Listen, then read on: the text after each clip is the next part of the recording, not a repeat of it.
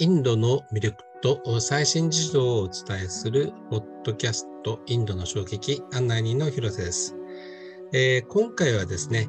バガバットギータについて、えー、お伝えしていこうと思います。えー、南インドのチェン内でヨガ哲学を学び伝えている小田由紀さんにお話を伺います。えー、ゆきさんよろしくお願いします。よろしくお願いします。はい。えー、っと、バガバットギーターですけれども、えー、それは何というとこからあのお聞かせ願えますか？はい。バガバットギーターといえば、えー、ヨガのね、ヨガインストラクターとかをやってられる方だったら必ず聞いたことあると思うんですけれども、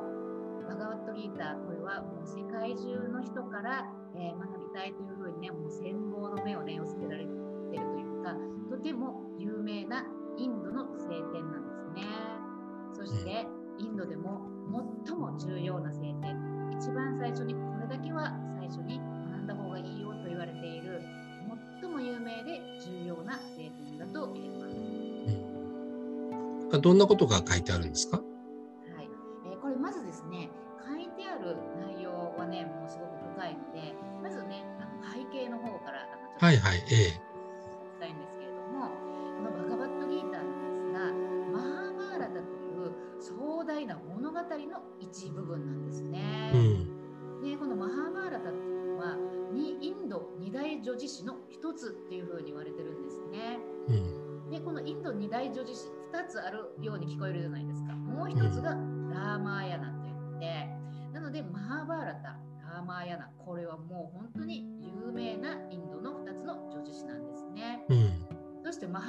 世界最長の女子誌というふうに言われているのでものすごく壮大な物語なんですね。うん、でこの物語というのは実話に基づいているとされていてとてもエキサイティングなお話なんですね。うん、でこのお話なんですけれども、えー、テレビシリーズにもなったということでもうこのテレビがね放映されてる時は街から人が消え消えて消えた消えるぐらいね大ヒットして、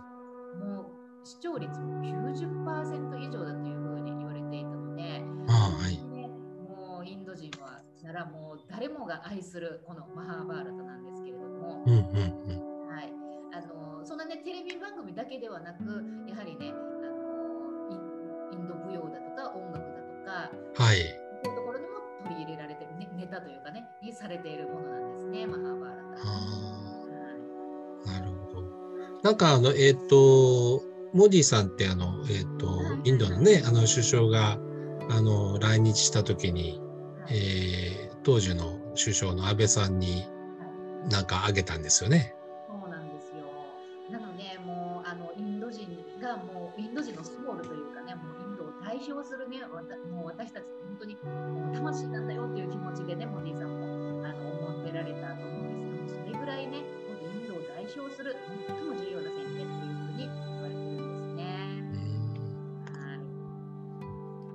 そのなんか中身的にはあのどういうこうなんか登場人物みたいなのがあるんですか？どういう中身だったでしょうか、はい、ここから早速ねあの入ってい。きたい。んですけれども、え。ー、このバーガバットギーターでまず著者はねビャーサと言われてるんですも、はい、この物語と言われてるんですけれども、えー、このねあの登場人物なんですがまず神の化身と言われているクリシュナね。クリシュナ、はい、もうこの言葉だけでもねインド好きだったら聞いたことあるかと思うんですがそのクリシュナが、えー、武士戦士であるアルジュナに教えを説くというものなんですね。あはい、うん、なのでこのバガバットギーターは2人の対話の形式で成り立っています。うん。はい、そしてた詩の形式であの綺麗にね五七五みたいな、まあ、ちょっとずれてるとこもあるんですけれども綺麗に韻を踏んでるのでこれはね、うん、チャンティングと言われるこうなんていう栄唱ですね。はいしやすいので、もう全部覚えて、みんなで一緒にね、ギーターチャンティングというふうにね、やるっていうこともたくさんされてるんですが、あの、うん、700節全部であります。はい。えー、全部で18章にね、あの、分かれてるんですけれども、まあ、それなりにこう、なんていうか、あのカテゴリーっていうんですか、テーマ別に一応分かれてはいるよということですね。はい、そしてこのあのバガバットギーター、実は戦場が舞台になってるんですね。こんなな神の教えなのになんで戦場なんていうふうに思うじゃないですか。これちょっとねあのみんな不思議に思う人もいるんですけれども、うん、なぜこの戦場が舞台になってしまったかというと、うん、ね、このマハーバーラタの一番も最高潮というか一番こう盛り上がる舞台なんですねその戦争がね。うんなことがあってしてもねあの戦争せざる得ない状況に陥ってしまったんですねこのアルジナたちのねあの兄弟がいたんですけれども、うん、なのでこれはこの戦争は単なるね領土争いとかそのいわゆる国家同士のとかそんなんではなく、うん、悪に対して立ち向かうための正義のための戦争だよというふうにねダルマユッダンなんだよというふうに言われたこの有名な戦争なんですね。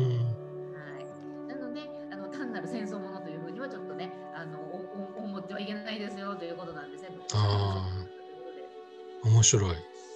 ですね。すごく盛り上がるお話なんですね。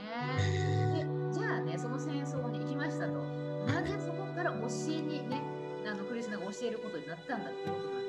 なんですけども、まずね、アルジュナがもう私は、ね、敵人のね顔をねちょっと確認しておきたいっていうふうに言うわけなんですね。そしてその時クリスナなんとあのアルジュナの馬車のねドライバーみたいなことやってるんですね。そしてねクリスナに連れてってくれって頼むわけですよ。そしたらね、クリシュナはね、あのアルジュナの最も愛するおじいちゃんのね、ビーシュマとね、弓の先生のドローナのね、こう前にビーッと止めるわけですよ。うん、言ったら、そのアルジュナがもう最もね、親しかった、最も愛してた2人の目の前でね、こう馬車を止めるわけなんですね、他の、うん、あの結局、親族だとか先生、はい、そういう人が敵陣に入ってしまうという、そういうなんか複雑なねこう戦争のねこう理由があったんですどうしてもねあの、すごいドロドロしたストーリーの。中で、そうやってこう愛する人たちを殺さなきゃいけないというとても辛いね状況のあの中でのこうシーンなんですね。そしてその愛するグルーとねあの、はい。ね、人たちを目の、ま、目の当たりにしてもうアルジュナはもうそこでちょっと精神的に崩壊してしまうわけですよ。あなるほど。私はこの愛する人たちを殺すなんて到底できないと。はい。それだったら自分が殺された方がましだ。とてもじゃないけど、うん、私はもう戦えないと言って、うんうんうん、手から落とし、もう座座り込んでもう涙を流してしまうわけなんですね。うんうんうんうん、そんな状態で戦争ができないじゃないですか。うん、がね。なので、もうちょっとそこで、あのクリスナもう不能になって、もう戦い不能になってしまうんですね。うんうんでもうね混乱していろいろあれこれもうこの戦争は間違ってるとかっていろいろ自分でねこうなんかこう公爵を垂れるというか、はい、否定するようなねこうなんとかしてこの戦争から逃れたいのでいろんな言い方をするんだけれども、うん、でも結局ダメだ私はもう自分では解決できないということで、はい、無理しなよ私のグルになってくれ私を導く先生となってくれ助けてくださいっていうふうに教えを請うわけですね。なるほどなるほど。クリスチャンがもう世界の来る世界のにねあの教えをこう世界に対して教えるグル先生となるということでここでクリスチャンの教えがスタートするよということなん。ですね。じゃあなん。かあのそのアルジュナの方がこう教えてもらうこう我々の代わりになってクリスチャンの話を聞くみたいな形になるん。ですかね。まさにその、うん。が何年も経っているのに、私たちにこう鮮明ね、あの届くメッセージというふうになってるんですね。なるほど。だそうすると、その、えっと、先生役っていうか、先生のクリシュナが、あのね、えっと、本当に難しい問題にどんなことを教えたのかっていうのが気になりますよね。そうですね。はい。その内容なんですけども、ええ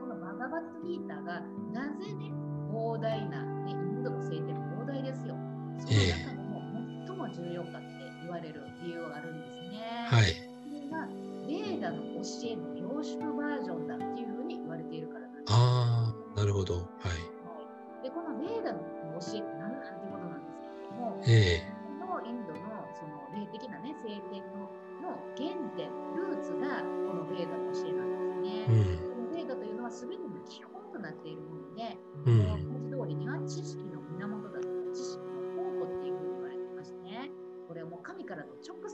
言葉だよというふうに言われてるものなんですけども、うん、このベーダね、これのもうあの凝縮ワードと言われてるんですけども、うん、このベーダなんですが、前半と後半ざっくり2つに分かれておりまして、はい、前半が宗教的なこと、これはもうどんこんなお祈りしましょうね、こんな儀式やりましょうね、あとね、カルマヨーガ、こんな行いしましょうね、あと、健康のヨーガね、こんな瞑想しましょうね。このね、あの宗教的な部分、これが前半。そして後半が、はい、これが哲学的な部分なんですね。あはい。バガバットギーターの,、ね、あのポイントというか、あのね、大事な部分でもあり、難しい部分でもあるんですね。何を教えてるかというと、もうあのちょっと後々も言うんですけれども、これが非常にあの難しい哲学的な、ね。で、このね、あの宗教的哲学的な、このばっつり分かれる2つがバランスよく含まれている例が全体の凝縮バージョン。こういうからギーターを学べば、ベーダの全体がね、あの手っ取り早くするか学べるよというふうに言われてるんです、ね。両方入ってるっていうことなんですね。両方入ってるんですよ。ああ、お得ですね。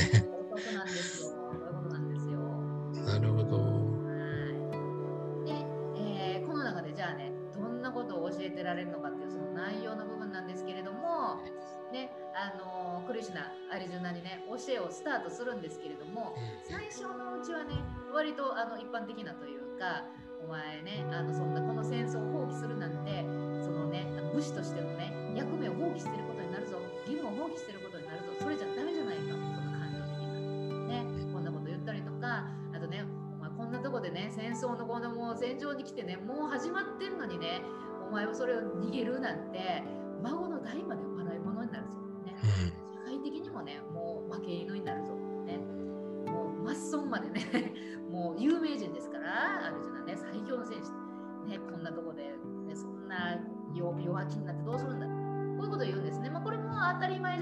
正論というかね、一般的にまあ受け入れられそうな答えなんですが、でそこでね、あのクリスチャン爆弾発言するんですね。いやいやね、まあ、それだけでなく、そもそもね、この戦争で、この戦争では誰もね、誰も殺さないし、誰もね、死ぬ人もいないんだよ、究極的にはっていうわけですよ。あ、そうなんですか。うん。ね、ちょっと混乱しませんか？しますね。戦争ですからね。誰も死なない。どういうこと、ね、こういう教えがズバーっていきなり出てくるんですね。やっぱり、あのちょっとね、その、あのえちょちょちょっと待ってくれしなっていうふうになるじゃないですか。うん。あの主なんかちょちょちょ待ってくださいよ。私混乱しちゃいますよというふうにいろんな質問がね出てきてあの質疑応答になるんですが、まあ、これすごい難しいですぶっちゃけ、まあ、絶対的に難しいんですけれどもあの基本的には、ね、あの私のそのスワミジがまとめてくれはったこういうことなんですね。アルジュナの問題の根本というのはサムサーラ、ね、この人類の苦しみの原因であるサムサーラが問題なんだよということをクリシュナは指摘をするんですね。はい、はい、じゃあサムサーラって何なの？ということなんですがこれには3つの要因があるよと言われてるんですね。1つ目感情的な問題これは心の障害となるネガティブな感情すべてです。例えば、怒り、恐れ、心配、悲しみ、貪欲ね、あの落ち込む。いろんなからネガティブな感情。これすべて、この問題が、まあ、サムサーラナンバーワンですね。で、このバガバットギーターのこのシーンでのアルジナの問題というのは、感情的な問題というのは、そのね、おじいちゃんだとか、ビーシュマ、ドローナとかね、こう好きな人に対しての執着、もう好きすぎたわけですね。愛しすぎしすぎてたんですね。その執着によって悲しみが生じ、もうあまりにそのね執着悲しみが大きすぎて、いろんな妄想につながるわけなんですね。それが、えー、アルジュナの問題だったんですよってうなるほど。まあ人間だからね、どうしても身内は守りたいという感情があるけども、まあそれがね執着だということなんですね。それが問題なっていう、うんね。そしてもう一つねサムサーラのね問題ありましてこれは知的な問題で、はい。ますけれどもこれどういうことかというと本当の自分についての無知、はい。自分についてあなたたちは知らないよね。ああ。からには本当の自分について誤解してるよあんたたちは。これが問題だっていうんですね。うん、まさにこれこそが人類の問題の根本的な原因だよというふうにクリシナは指摘していて、うん、そして苦しみの最大な原因最大の原因でもあるよというふうに言ってるんですね。うん、なんかちょっと心当たりありますね。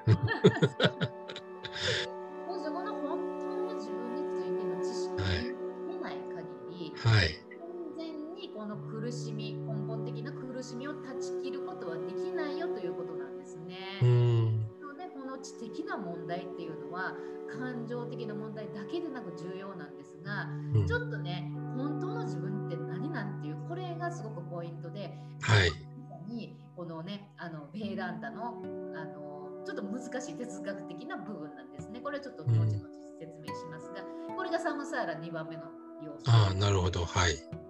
はい、で3番目の要因っていうのが、はい、さまざまな問題ありますよね、この問題あの心の苦しみであったりとか満たされない思いであったりとかいろいろなこういった苦しみから逃れるためにいろいろな解決策を探しますよね。はい、これを手に入れたら幸せになるだろう。これをなんかね、抹殺したら幸せになるだろう。本当はこれを叶えたら幸せになるだろう。それを繰り返して私たち生きるんですけれども、うんかったその幸せ感これをまた求めて転生してくるわけですね。また生まれ変わって、じゃあ今度はこれをやってやる。じゃあ今度はこれをやってみる。今度こそ幸せになるよって。これを繰り返す。このねまた生まれて死んで生まれて死んで。これを繰り返す。旅をする。これもサムサーラ第3の要因なんですね。ああなるほど。合わさったものがあのサムサーラね。あのまあ言ったらこうもいろいろな問題ですよ。私たち苦しむ問題。これがサムサーラと呼ばれる問題です。じゃあ、バガワットギーターね、私たちにどんな解決策を与えてくれてるのってことなんですけど、えー、このバガワットギーター、これは、えー、人生をこんな風なね、終わりなきサムサーラの旅にするんではなく、はい、私たちの人生を霊的に成長するための旅にしたいもののために、はい、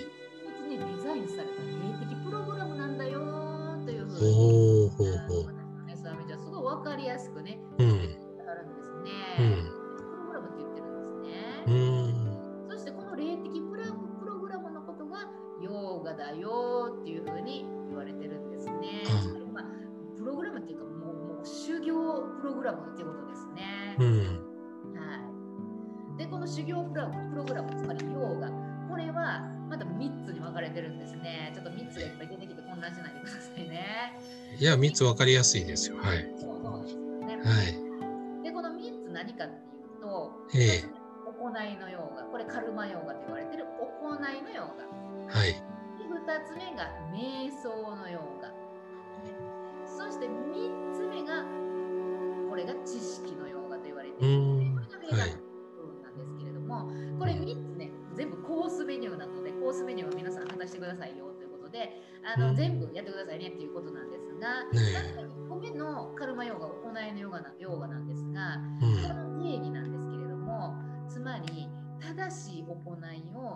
正しい心構えでやりましょうねってことなんですね。うん、じゃあ正しい行い、正しい心構えなんなんってことなんですけれども、まず正しい行い、これは何でしょうか？これは最大限の数の生き物に有益なこと。うん、そして自分自身も霊的に良い影響を受ける行いということなんですね。あはい、うん、はい、つまりたくさんの人にいいことね、うん、自分も霊的に成長できること、これが正しい行いということなんですね。つまり無欲の他者を助ける行いっていうふうに言われるんですけれども、でも注意しなきゃいけないのが、これは聖典の言う正しい行いということなので、自分で勝手に決めちゃダメなんですよってことなので、聖典の学びというのは非常に大事なんですね。何が正しいか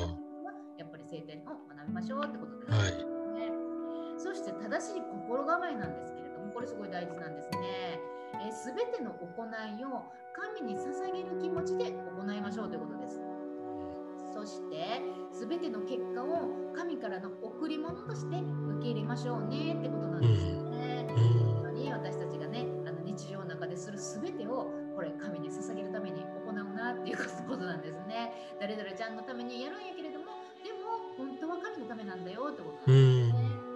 そしてその結果ですよ、その何々ちゃんがね、全然喜んでくれなかったとね、むしろなんかちょっとムッとされたんでね、それでもこれは神からの贈り物なんだと。ね、うん。にあの私はそのあなたからの反応だっていいんですよ反応でもだってこれは神からの贈り物なんですもの。ということをこういうこの心構えこれが全てを神に委ねるよというこういう心構えなんだよってことなんですね。これによってメンタルがだいぶねあの減るよということなんですねうんでこれによってメリットがあるんです心の障害を取り除き心を純粋にするということなんですね、はい嬉しいことですよね。心の障害たくさんありますよね。いろんな汚れがあるんですが、この心を純粋にしてくれるということです。この、えー正しい行い、正しい心構えね。そしてクリシュナはね、あのすごい大事なメッセージ言ってくれてるんですが、感情的な好き嫌いに振り回されちゃダメだよ。何が起こっても動じない強い心を身につけないとあなたたちいけないよということを、これはもう言ったね、もう全章を通して、もう常に言ってはるんですね。うんあの主要なメッセージなので、カルマヨガ超大事だよということです。うんそして2番目、瞑想のヨガですね。はいえーこれはね、ただ座ってね、じっとしてやるだけではないんです。はいこれは人格を調整するためのプログラムなんだよというふうに私のスワミジはね、うまいことまとめくれてはるんですね。人格調整プログラムって言ってね、ちょっとなんかこ怖いというか、ちょっとおーって引いちゃうような内容、あの聞こえ方なんですけれども、大丈夫ですよ。これはね、あのちょっと砕いて言うと、人格調整そもそも何なん？人格って何なんということで聖典は人格というものを3つの階層に分けてるんですね。勉強上ね、はい。何かというとまず体ですよ。私たちの肉体。これが1、うんナンバーワン。そしてナンバー2話す言葉ですよ。何を喋るのかあなたは。うことね、そしてナンバー3メンタルですよ。何考えてるのあなたはっていうことですよ。ね、この3つの階層に分かれてるんですね。で、あの瞑想って言ったら心のコントロールじゃないですか。はい。心をどう自分が扱うかってことじゃないですか。うん。でこの心にねリーチするためにはこう、うん。あのねこう扱うにはまずは体からなんですね。はい体から入っていかないとやっぱり心って最もねこの3つの中で最も扱うのが難しいものなんですよ。うん例えばね何かをやらないとかねあの向かってきた時に誰かをパーンってはたかない。これはやりやすいです。ぐっと我慢すればいいわけですよ。で何かこう言っちゃわない。ぐぐって我慢するんですよ、うん。これもねまあなんとかできるとしてもでも心の中でムカッと来ないんでこれは一番難しいじゃないですか。うんずはね体からアプローチするということなんですね。なぜなら体と心というのはつながってます。心がストレスを抱えてね病んでると体にも出ますよね。お腹痛くなったりちょ不調がありますよね。いろんなねじんましん出たりとかね。そして話す言葉これも大事なんですね。話す言葉と心もつながってますよ。なぜかというと話す言葉ねあの心がねすごい怒ってる時に話し口調もやっぱりねトゲトゲしくなっちゃったりしますよ。はい。ますよねなので何を話すかというめちゃくちゃ大事なんですね。なぜなら話す言葉も心に影響しちゃうということなんですね。なるほど。うん、なのでこういうふうに最初は2つのねこうアプローチからして最後にこうあのちゃんとね呼吸を整える集中するとかあのか、ね、心を見つめるとかそう一般的に言われてるそのね座ってやる瞑想これも最終段階なのでこういうプロセスを経て瞑想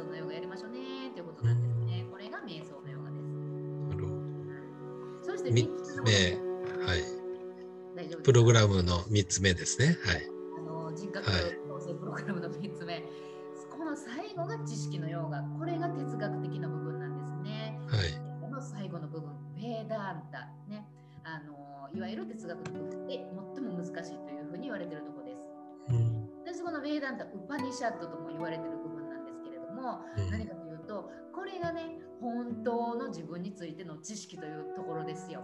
さっき話が出てきたですねそうんね、やりやりましたよね。はい自分たち、あんたたちはね、分かってない。しかも誤解しているから、これが苦しみの原因なんだよってことうなんです。んうんこれをじゃあ学ばなきゃいけないよということで、このコースが知識の用語なんですうね。んこれがやっぱりちょっと難解なわけですよ。ね、で、あのアートマーとかブラフマンっていう言葉をね、聞いたことあるかもしれないんですけれども、つまりアートマー、ブラフマン、これは意識ってことなんですが、これがあなたたちの本質だよ。私の本質がアートマーなんだよ、ブラフマンなんだよってことなんですね。で、この知識を得たらどうなるかというと、モークシャ。これがモークショなんですよ。これがつまり日本語で訳すと下脱だとか悟りだとか言われているもう人生の最終ゴールですね。あのこれを、ね、モークシャに到達したらもう帰ってこないんですよ。もういもうねあの天性がないわけですよ。もうもうこのようにね生まれてきて学びっていうものがないんですね。なぜならもうこのモークシャこそが人生の最終ゴールなんで、もうねありがとうっていう感じで達成しましたっていうもう終わりなここで終わるわけですねそのスピリチュアルジャーニー終わりなんですねでこのモークシャを得るための知識が知識のなんかもう下脱につながるもう最終直接の手段っていうふうに言われてるんですねなのでこの3つの用語が全部が必須なんだよというふうに言われていてどれかが欠けているいたら未完成なんだよというふうに言われてるんですねはいだけれども、これ順番すごい大事なんです。え、下脱にてる、ね、そのーだって興味ある、え、そこだけやればいいやろ、そういうわけじゃないですね。はい。はあのもうすごく難しいので、まあ、その私たちの分かりやすく言ったらもう大学院クラスなんですね。うん、なのであのどうですか？小学校中学校高校大学ひもう全部飛ばして大学院なんていけないじゃないですか。なのでカルマヨガやって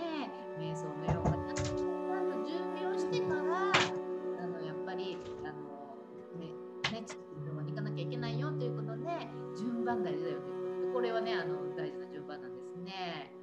そして、えー、最後にねちょっとこのじゃあどんな教えなん？ベーダンタどんな教えなん？ウバニシャットどんな教えなんてことなんですけれども、この教えは非常に受け入れるのが困難だよというふうに言われてるんですね。なぜならば今までの自分に対する概念と、ね、私が私と思っている概念とベーダンタが言う私の概念とが全く正反対だということなんですね。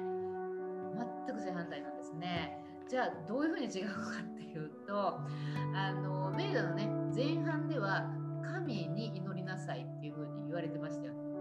神への儀式だとか、はい、神へのその、ね、どうやってお祈りをするかとかそういうことを、ね、言っていてでクリシナもギーターの中で私に心を固定しなさい。私だけをよりどころにしなさい。私をゴールとしなさい。そうすれば私に到達できますけどね、まあ、クリスナ神なので私というふうに呼ぶんですけれども、だけれどもそれはあのいわゆるあの宗教的な部分なんですよ。ベーダで言うとその前半の部分なんですよ。私に対してバーサスなので神なので。だけれどもそのベーダントの後半の哲学的な部分ではあのそれが覆されるんですね。あなたのその祈ってた神とあなたの本質というのは実は同じなんですよ。分かれてるわけじゃないんですよ。なのであなたと神っていうのは本質的には一つなんですがもうあのベーダントの最終的な教えなんですね。なかなかそれはね受け入れがたいじゃないですか。でそその状態ねあの受け入れがたいのであのもう今までねずっとこのこの体と心が私やってずっと思い続けていますよね。でも、ベーダント的に言うと、あなたたちそれはね、あの霊的に眠ってるからですよってわけですよ。私たちは霊的にね、眠ってるよっていうふうに聖典は指摘してるんですね。そしてこのね、霊的に眠っている状態から目を覚ますのがモークシャだというふうに言われていて、これが本当の自由、解放なんだよ、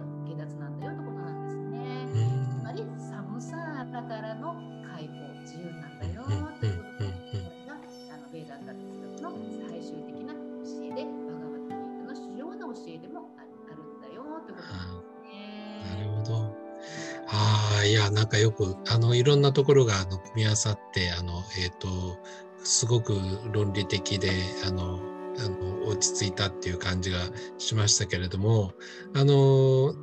ね、あの最後にちょっと改めてなんですけれどもこのバガバットギーターですけどもこれをこう学びたいっていう人に対してですね何かアドバイスはありますか？